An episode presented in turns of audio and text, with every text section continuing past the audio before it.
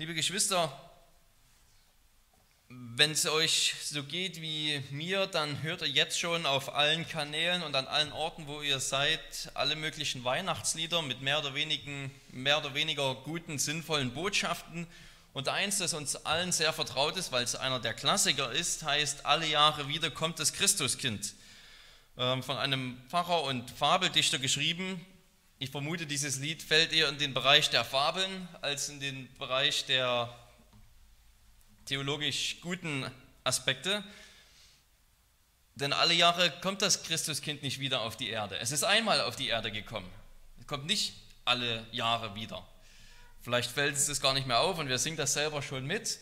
Und man kann das ja auch irgendwie so erklären, dass es darum geht, dass es alle Jahre wieder in unsere Herzen kommt und so weiter und so fort. Aber so viel sollten wir als so viel Ernsthaftigkeit und Richtigkeit sollten wir schon erwarten können bei einem, einem Weihnachtslied, dass es tatsächlich auch in seiner Sprache die der biblischen Redeweise gerecht wird.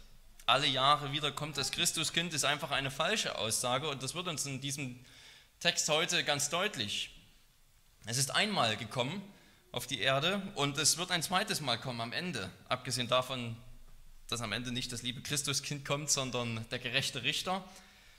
Aber ja, wir, merken, dass, dass die Bibel da ein weniger romantisches Verständnis von der Ankunft Christi hat. Nicht, er kommt nicht immer wieder in unsere Herzen, aber nach dem einen Mal, dass er gekommen ist, vor 2000 Jahren, wirkt er tatsächlich durchgängig an unseren Herzen. Der Abschnitt hier, den wir jetzt gelesen haben, der schließt im Grunde genommen nahtlos an die Predigt heute Morgen an, äh, über 2. Timotheus Kapitel 3 und Kapitel 4, wo der Apostel Paulus den jungen Timotheus ja aufgetragen hat, unter allen Umständen am Wort Gottes festzuhalten und die Schrift zu predigen, weil sie dazu, weil sie dazu nützlich ist, um uns zu jedem guten Werk auszurüsten. Und hier finden wir im Grunde genommen genau die gleiche die gleiche Stoßrichtung bei Paulus. In Kapitel 3 geht es dann gleich am Anfang damit weiter, dass, dass wir also gute Werke tun sollen, dass wir zu jedem guten Werk bereit sein sollen. Äh, der Empfänger des Briefes ist Titus. Titus ist ein junger Pastor auf Kreta, einer Insel im Mittelmeer. Und die schlechte Moral der Kreter ist sogar regelrecht sprichwörtlich geworden, sodass sie unserer Zeit wirklich in nichts nachsteht. Paulus schreibt in Kapitel 1, dass ihre eigenen Philosophen über sie sagen, die Kreter sind alle Lügner und Paulus setzt ganz trocken dazu, dass sie recht haben. Äh, einer der witzigsten Stellen vielleicht im Neuen Testament. Die Kreter sind alle Lügner, das stimmt. Das ist, was Paulus dazu zu sagen hat. Aber zumindest hat er das über die Moral der Kreter zu sagen. Für die Gläubigen hat er sehr viel mehr zu sagen, nämlich dass sie weil die Kreter so gottlos sind, in ihrem Lebenswandel eine Reinheit an den Tag legen müssen, die, die einen starken Kontrast bildet zum, zum Lebenswandel der, der Griechen. Die Gemeinde lebt in einem absolut unmoralischen Umfeld und ich denke, dass ja, wir merken, dass das auch in Deutschland im 21. Jahrhundert nicht unbedingt viel anders ist und dass es uns nicht anders geht. Es lastet eine große Verantwortung auf uns in dieser Zeit, ähm, ja, Werke der Werke zu tun, die ein gutes Licht auf das Evangelium werfen. Einerseits sind wir sowieso erlöst und Paulus macht ja zum Beispiel im Römerbrief ganz klar, wer wirklich erlöst ist, der kann eigentlich gar nicht in Sünden weitermachen. Aber es gibt auch noch einen zweiten Grund, nämlich, dass wir durch unsere guten Werke unsere Nachbarn gewinnen sollen, dass wir durch unsere guten Werke auffällig sein sollen vor unseren Mitmenschen, sodass sie fragen, warum lebt ihr anders als der Rest der Stadt? Und um dieses Ziel zu erreichen, also um dieses Ziel zu erreichen, dass ein Kontrast besteht zwischen uns und der Welt, dazu gibt es im Grunde genommen nur zwei, zwei Wege, es gibt zwei Möglichkeiten. Der erste Weg ist immer irgendeine Art des Moralismus. Der eine Weg ist einfach, ich versuche aus mir selbst heraus genügend Motivation aufzubringen, besser leben zu wollen als alle anderen um mich herum. Das ist, das ist die eine Art, Moralismus. Die andere Art, das ist die biblische Art und Weise, ist, dass wir Gnade in Christus erfahren, die uns zuerst einmal alle Schuld vergibt und uns dann befähigt zu leben. Also entweder leben wir aus eigener Kraft und versuchen es aus eigener Kraft und eigenem Bemühen und erfinden irgendwelche eigenen Mittel, um besser zu leben, bessere Menschen zu sein. Oder wir erfahren die Gnade, die uns befreit und reinigt und die dann gute Werke in uns hervorbringt. Es ist absolut ironisch, dass ausgerechnet in der Adventszeit, also eine Zeit, die natürlich aus der christlichen, aus der christlichen Kultur kommt sozusagen, dass gerade die Adventszeit eine Zeit der moralischen Selbsthilfe ist.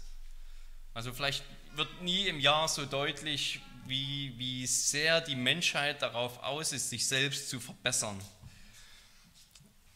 Irgendwie, klar, sie kriegen mit Weihnachten und ein schlechter Mensch sein, das passt nicht so richtig zusammen. Das kriegt die Welt noch auf die Reihe. Ich kann nicht irgendwie Weihnachten feiern, was auch immer das für die Welt bedeutet, und dann gemein sein zu meiner Familie, denn es ist ja ein Familienfest, also sollten wir gut miteinander klarkommen. Sie kriegen schon mit, aha, irgendwie geht es ja darum, dass unser Leben anders aussehen sollte, als es vielleicht aussieht. Aber der Weg dahin, den Weg, der Weg, den die Welt einschlägt, ist immer ein Weg des Moralismus. Ich denke, ihr kennt fast alle die bekannte Weihnachtsgeschichte von Charles Dickens. Ähm, kommt jedes Jahr in zig verschiedenen Verfilmungen im Fernsehen und wird als gibt es Bücher und alles Mögliche. Da geht es um den alten, griesgrämigen Ebenezer Scrooge, der Weihnachten mit keiner, mit keiner Zelle seines Körpers ausstehen kann. Ebenezer Scrooge, der sagt immer, Weihnachten ist Humbug. Und er hasst es im Grunde genommen. Und damit er sich bessert, damit er ein freundlicherer, besserer Mensch wird, wird er von drei Geistern besucht. Da kommt zuerst der Geist der vergangenen Weihnachten, der sagt ihm, wie, wie schön die Weihnachten in seiner Jugend waren, wie schön die Weihnachtsfeste seiner, seiner Kindheit und Jugend waren. Dann kommt der Geist der gegenwärtigen Weihnacht, der zeigt ihm also, was jetzt an diesem Weihnachtsfest bei den verschiedenen Leuten, Freunden von ihm passiert und so weiter.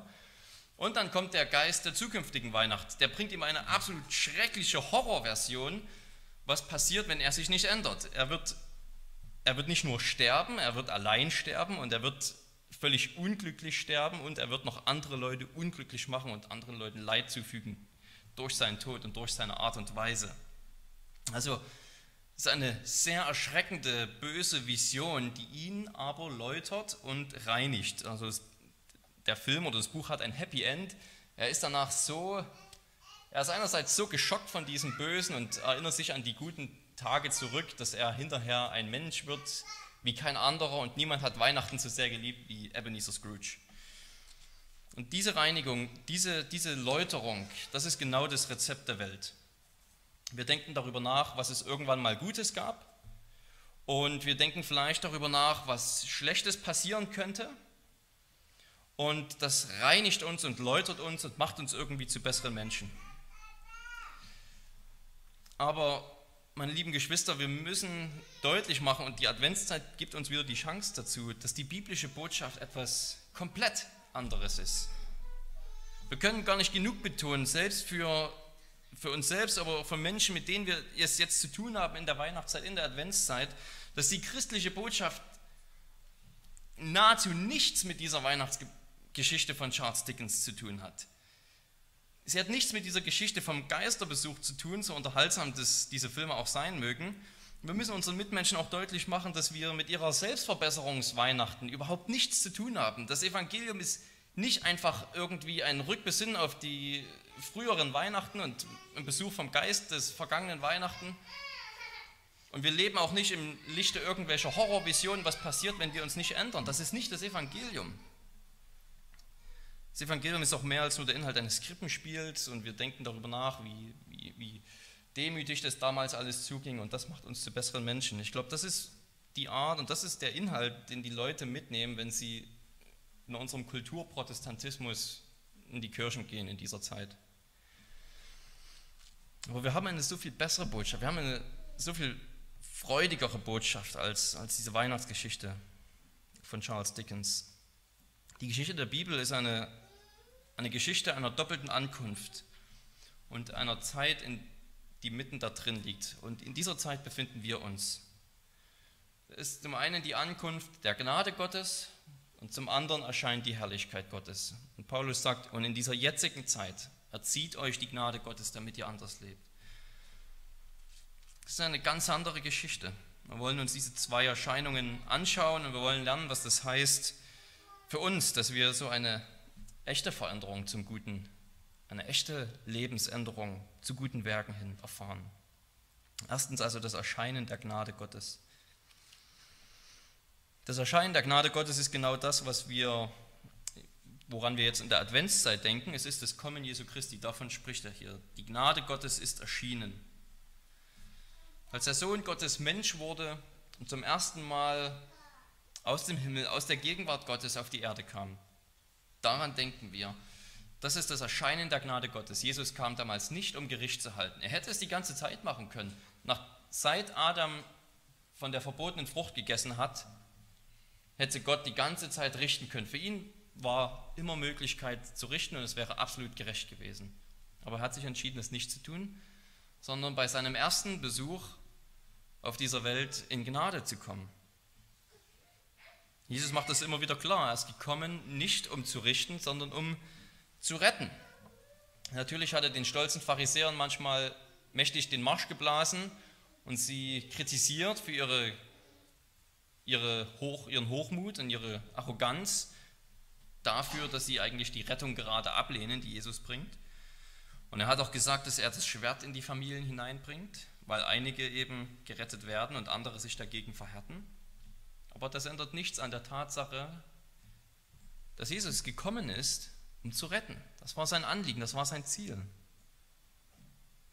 Und wenn es hier dann weiter heißt, ähm, dass die Gnade Gottes erschienen ist, stellt sich ja die Frage, gab es die Gnade vorher noch nicht? Also wenn, wenn die Gnade jetzt erst erschienen ist, was ist dann mit dem Alten Testament eigentlich?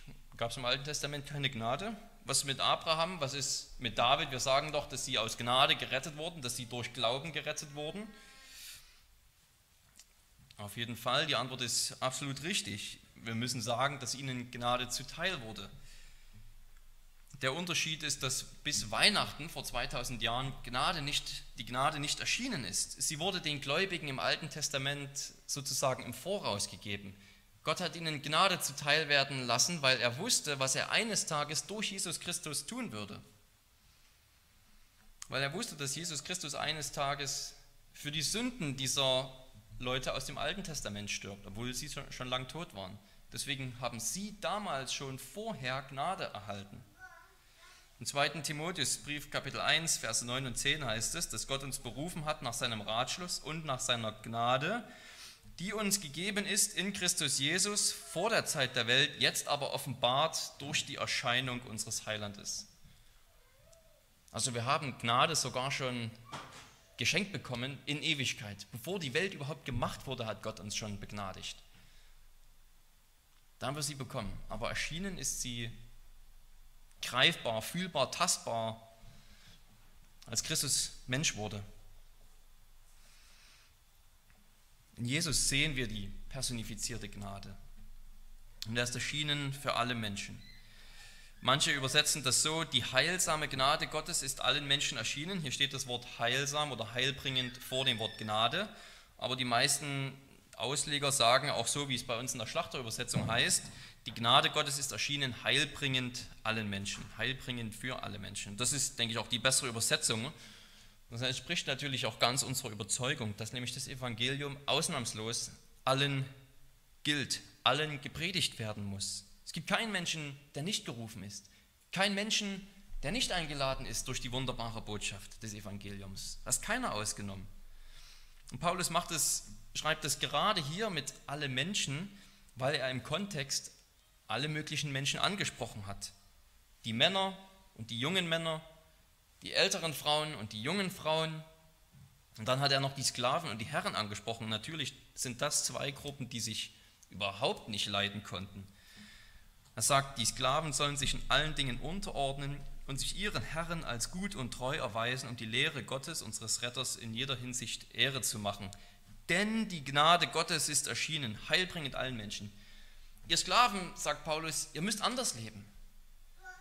Ihr müsst anders leben und gegenüber euren Herren, auch wenn sie böse Herren sind, böse Sklavenhalter, ihr müsst gegenüber ihnen anders leben weil die Gnade Gottes erschienen ist, heilbringend, auch für sündige Herren. Ihr könnt sie nicht ausschließen, ihr könnt nicht sagen, mein Herr ist ein gemeiner und grausamer Sklavenhalter, dem gönne ich die Gnade nicht. Das steht nicht in unserer Entscheidung. Das steht nicht in unserer Macht zu sagen, wem die Gnade gegönnt werden kann und wem nicht. Gott bringt sein Heil, sodass alle Menschen, auch sündige Herren und auch sündige Sklaven, dieses Heil erfassen. Seine Einladung und eine Aufforderung für alle. Man könnte fast meinen, so wie Paulus es hier sagt, dass es wie Allversöhnung klingt auf den ersten Moment. Wenn Gottes Gnade heilbringend für alle Menschen erschienen ist, heißt es dann, dann wird jeder ausnahmslos gerettet, heißt es, wir müssen gar nichts tun irgendwie, es gibt keine Bedingungen und alle werden gerettet. Und ich denke, wir, wir wissen aus dem Rest der Bibel, dass Paulus natürlich sagt, es gibt die Bedingung, dass wir an das Evangelium glauben müssen. Wir können natürlich nicht die verschiedenen Bibelstellen gegeneinander ausspielen. Wir sollen im Glauben dieses Heil ergreifen. Und wir merken schon gleich ähm, noch im, im nächsten Vers, wie dieser Satz weitergeht. Die Gnade Gottes ist erschienen heilbringend allen Menschen. Sie nimmt uns in Zucht. Wer ist uns? Wer ist uns, von dem Paulus hier redet? Gnade Gottes ist erschienen heilbringend für alle Menschen, also Juden und Heiden, und sie nimmt uns in Zucht. In Vers 14 heißt es auch wieder, dass, die, dass Jesus gekommen ist und sich für uns hingegeben hat, um uns aus aller Gesetzlosigkeit zu erlösen und sich selbst ein Volk zu reinigen. Uns ist das Volk Gottes. Die Gnade ist gekommen, um sich an aus allen Menschen ein Volk zu reinigen, aus allen Menschen ein Volk aus der Macht der Finsternis zu befreien für Gott.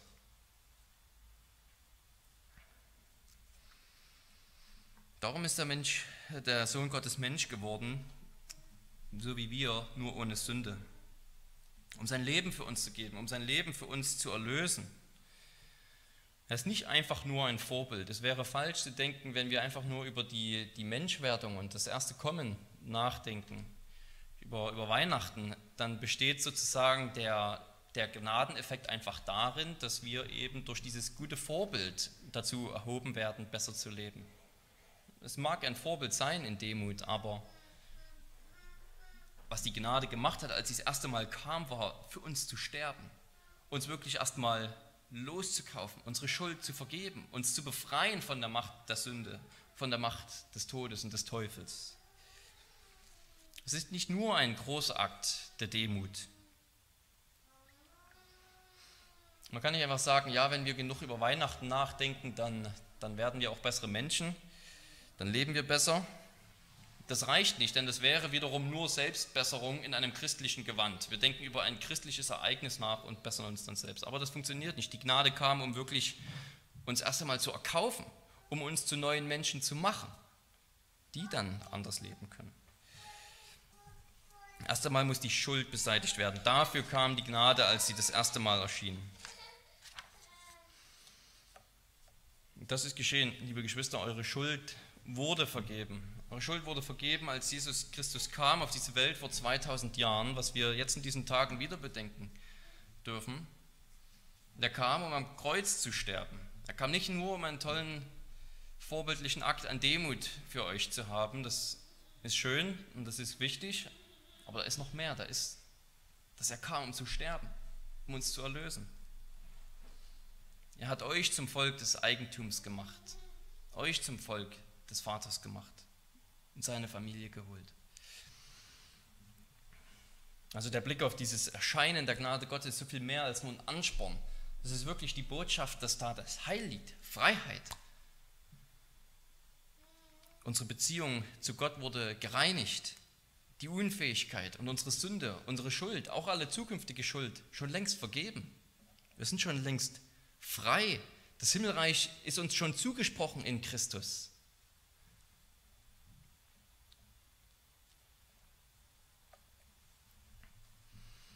Und jetzt, bevor wir dann im Himmelreich sind, jetzt, solange wir in dieser jetzigen Zeit oder Welt leben, wie Paulus es hier sagt, In dieser Zeit erzieht uns die Gnade auch noch. In dieser Zeit befähigt sie uns jetzt tatsächlich schon ein Leben zu leben, was ganz anders ist. Aber nicht einfach nur, weil, weil wir die Fleischwerdung irgendwie nachahmen, sondern weil wir tatsächlich in ihm das Heil gefunden haben. Die Gnade Gottes erzieht uns, indem wir auf das Erscheinen der Herrlichkeit Gottes schauen. Das ist der zweite Punkt, das Erscheinen der Herrlichkeit Gottes. Wenn wir es mit echter Gnade zu tun haben, das ist das Wunderbare, dann, dann wird der Blick in die Zukunft so viel herrlicher. In dieser Weihnachtsgeschichte ist es eben so, dass der Blick in die Zukunft, auf das zukünftige Weihnachten, eine absolut katastrophale Schreckensvision ist. Ihm wird Angst gemacht. Ihm wird Angst gemacht, was passiert in der Zukunft, weil es halt keine echte Gnade gibt in der Geschichte. Ihm wird einfach Angst gemacht, was passiert, wenn er sich nicht bessert. Aber für uns ist das nicht mehr so. Uns wird keine Angst mehr vor dem Himmel gemacht und wir sollten keine Angst haben vor dem, was passiert, wenn die Herrlichkeit erscheint, wenn Christus das zweite Mal wiederkommt. Es gibt keinen Grund mehr Angst zu haben. Wir, wir haben nicht solche Schreckensvisionen zu fürchten und sagen dann, ha, ich bibbere so vor dem jüngsten Gericht, ich muss besser leben. Das, ist, das wäre eine völlig falsche Motivation. Im Gegenteil, weil die Gnade Gottes ja schon erschienen ist, sind wir neue Menschen. Die Zukunftsvision, die wir haben, ist eine absolut herrliche und glorreiche. Wir gehen ein in die Herrlichkeit Gottes. Das ist uns jetzt schon garantiert, wenn wir glauben. Das haben wir jetzt schon Anteil daran im Heiligen Geist. Der Heilige Geist selbst ist uns schon eine Anzahlung, ein erster Teil, ein erster Vorgeschmack auf den Himmel. Das Erscheinen der Herrlichkeit Gottes ist in keiner Weise irgendetwas, was wir zu fürchten haben, wovor wir zu bittern, bibbern haben. Das ist eine, eine wunderbare Einstimmung, ein wunderbarer Vorgeschmack auf eine, eine Herrlichkeit, die in niemandes Sinn gekommen ist, die niemand gesehen hat, von der niemand etwas gehört hat, die sich keiner ausdenken kann.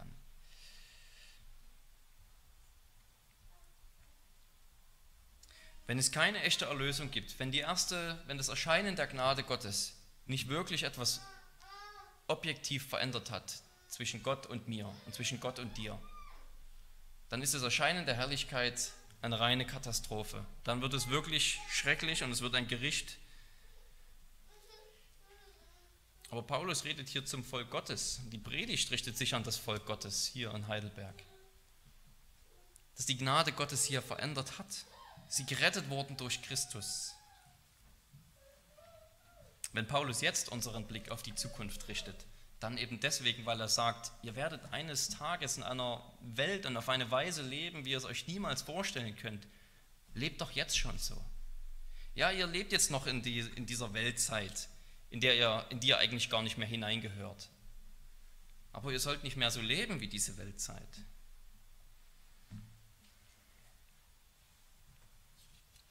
Weil wir auf eine neue Welt, auf eine schönere Welt zugehen, aufgrund der Gnade Gottes.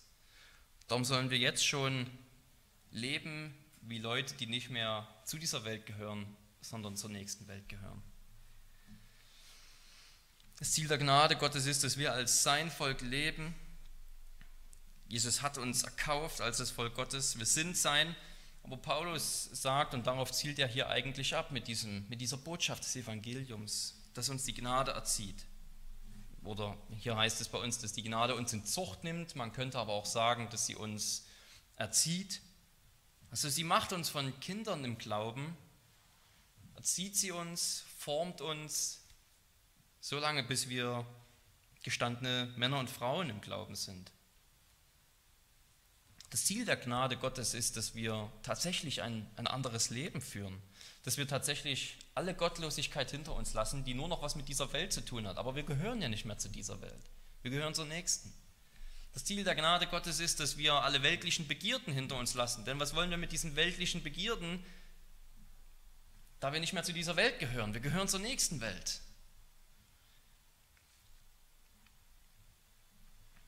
Das Ziel der Gnade Gottes ist, dass wir besonnen und gerecht und gottesfürchtig leben, wie Paulus es hier aufzählt, weil das zu dieser nächsten Welt gehört. Es gibt gibt ja zwei Seiten an, an Heiligung sozusagen, die Paulus aufzählt. Es gibt die negative und es gibt die positive. Es gibt das Verleugnen des Schlechten und es gibt das Ausstrecken und Umarmen des Guten. So wird es ja auch in unserem Katechismus aufgegriffen in Frage 88. Worin besteht wahre Buße und worin besteht die Bekehrung des Menschen? Sagt unser Katechismus im Absterben des alten und im Auferstehen des neuen Menschen. Was heißt Absterben des alten Menschen? Es heißt, sich die Sünde von Herzen leid sein lassen und sie je länger, je mehr hassen und fliehen. Was heißt Auferstehen des neuen Menschen? Es heißt herzliche Freude in Gott durch Christus haben und Lust und Liebe nach dem Willen Gottes in allen guten Werken zu leben. Hast du solche Lust und Liebe in allen guten Werken nach dem Willen Gottes zu leben?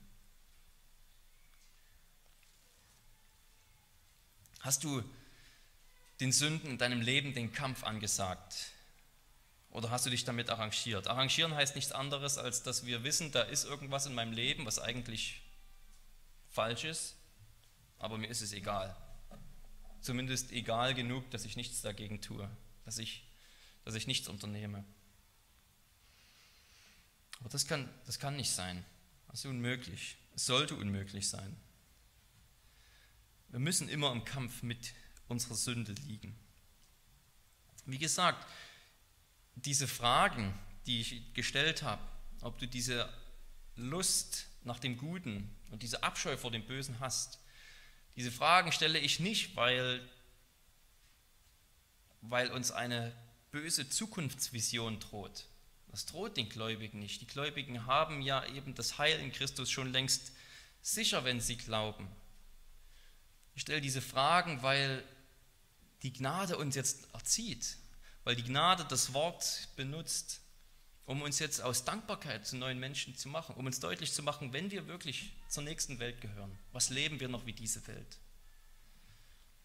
Ja, lasst uns unsere eigenen Sünden immer mehr hassen und fliehen.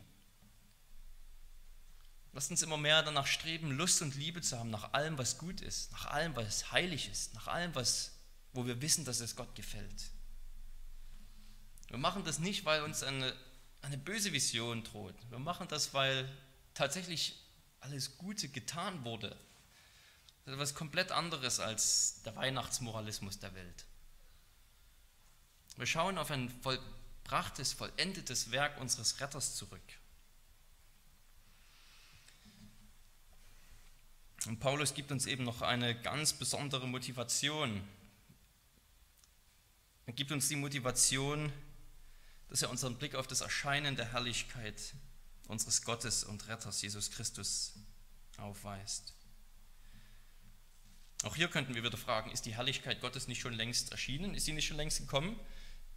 Auch hier ist die Antwort wieder in einer gewissen Weise ja, sie ist schon da. In, in Johannes 1 heißt es, dass wir in ihm die, die Herrlichkeit Gottes schauen in Gnade und Wahrheit. Auch in Christus, als er Mensch als Mensch in Schwachheit kam, wurde die Herrlichkeit schon offenbar. Da haben wir die Herrlichkeit der Gnade Gottes gesehen, seiner Geduld, seiner, seiner unendlichen Liebe zu seinem Volk. Aber damals wurde seine Herrlichkeit in Schwachheit offenbar. Seine Herrlichkeit wurde ganz klein, seine Herrlichkeit kam in Form eines Babys, was in einer Futterkrippe lag. Seine Herrlichkeit hat sich an einem Kreuz offenbart mit einer Dornenkrone und in einem Grab. Aber wenn die Herrlichkeit wieder erscheint, das Erscheinen der Herrlichkeit, von dem Paulus hier spricht, dann wird es in Glanz und Gloria passieren, dann wird es mit Jubelchören passieren, mit den heiligen Engeln. Dann wird unsere Himmelsdecke weggerollt werden. Wir werden die Herrlichkeit Gottes sehen in ganzer Pracht, ohne Schwäche, ohne irgendeinen Hauch von Demütigung. Als König wird er dann kommen, als unser König, der uns in sein Reich nimmt. Paulus macht sehr, sehr deutlich, der Grund, warum wir irgendwie anders leben in dieser jetzigen Welt, ist in diesem ersten Erscheinen zu finden. Darin, dass Christus kam. Aber wie viel Motivation steckt für uns darin, dass wir auf das zweite Erscheinen Gottes blicken? Und so sagt es auch Johannes, wir sind schon Kinder Gottes und wir wissen das auch. Die Welt, vor der Welt ist es noch nicht offenbar, aber weil es offenbar werden wird und weil eines Tages deutlich werden wird, dass wir Gottes Kinder sind, Deswegen haben wir eine Hoffnung. Und wer diese Hoffnung hat, der reinigt sich selbst von aller Sünde. 1. Johannes. Aber wer diese Hoffnung darauf hat, eines Tages vor der ganzen Welt offenbar zu werden als eine Tochter Gottes oder als ein Sohn Gottes, der hat viel mehr Motivation und Kraft zu sagen, okay, ich lebe jetzt schon. Was will ich mit dieser Welt? Hier gehöre ich nicht hin. Hier, hier bin ich Gast und Pilger.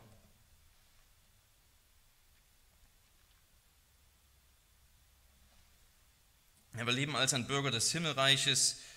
Wir leben als Menschen einer neuen Welt. Wir leben jetzt als Menschen zwischen zwei Erscheinungen sozusagen, zwischen zwei Adventen, zwei Ankünften. Das erste Mal kam Jesus in Schwachheit, um sich ein Volk zu erlösen. Und wir leben jetzt als Erlöste. Und das zweite Mal wird er kommen in Herrlichkeit. Und dann dürfen wir eingehen in seine Freude dann werden wir mit dem Siegeskranz der Gerechtigkeit gekrönt.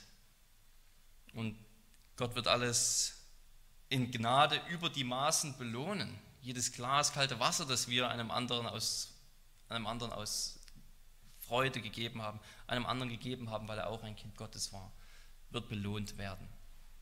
So über die Maßen, so überschwänglich, so reich. Wir haben gar keine Vorstellung, wie es werden wird. Und Paulus sagt, wenn wir diese diese Vision haben, dann sind wir wirklich weit davon entfernt, diesem ganzen Weihnachtsmoralismus dieser Welt zu folgen, diesen ganzen Selbstverbesserungsversuchen. Denn dann wirkt die Gnade in uns, bringt die Gnade in uns und durch uns Frucht hervor, sodass wir, wie es über die Sklaven sagt, die Lehre Gottes alle Ehre erweisen, dass wir die Lehre Gottes krönen mit einem guten Leben. Dazu helfe uns Gott. Lasst uns beten.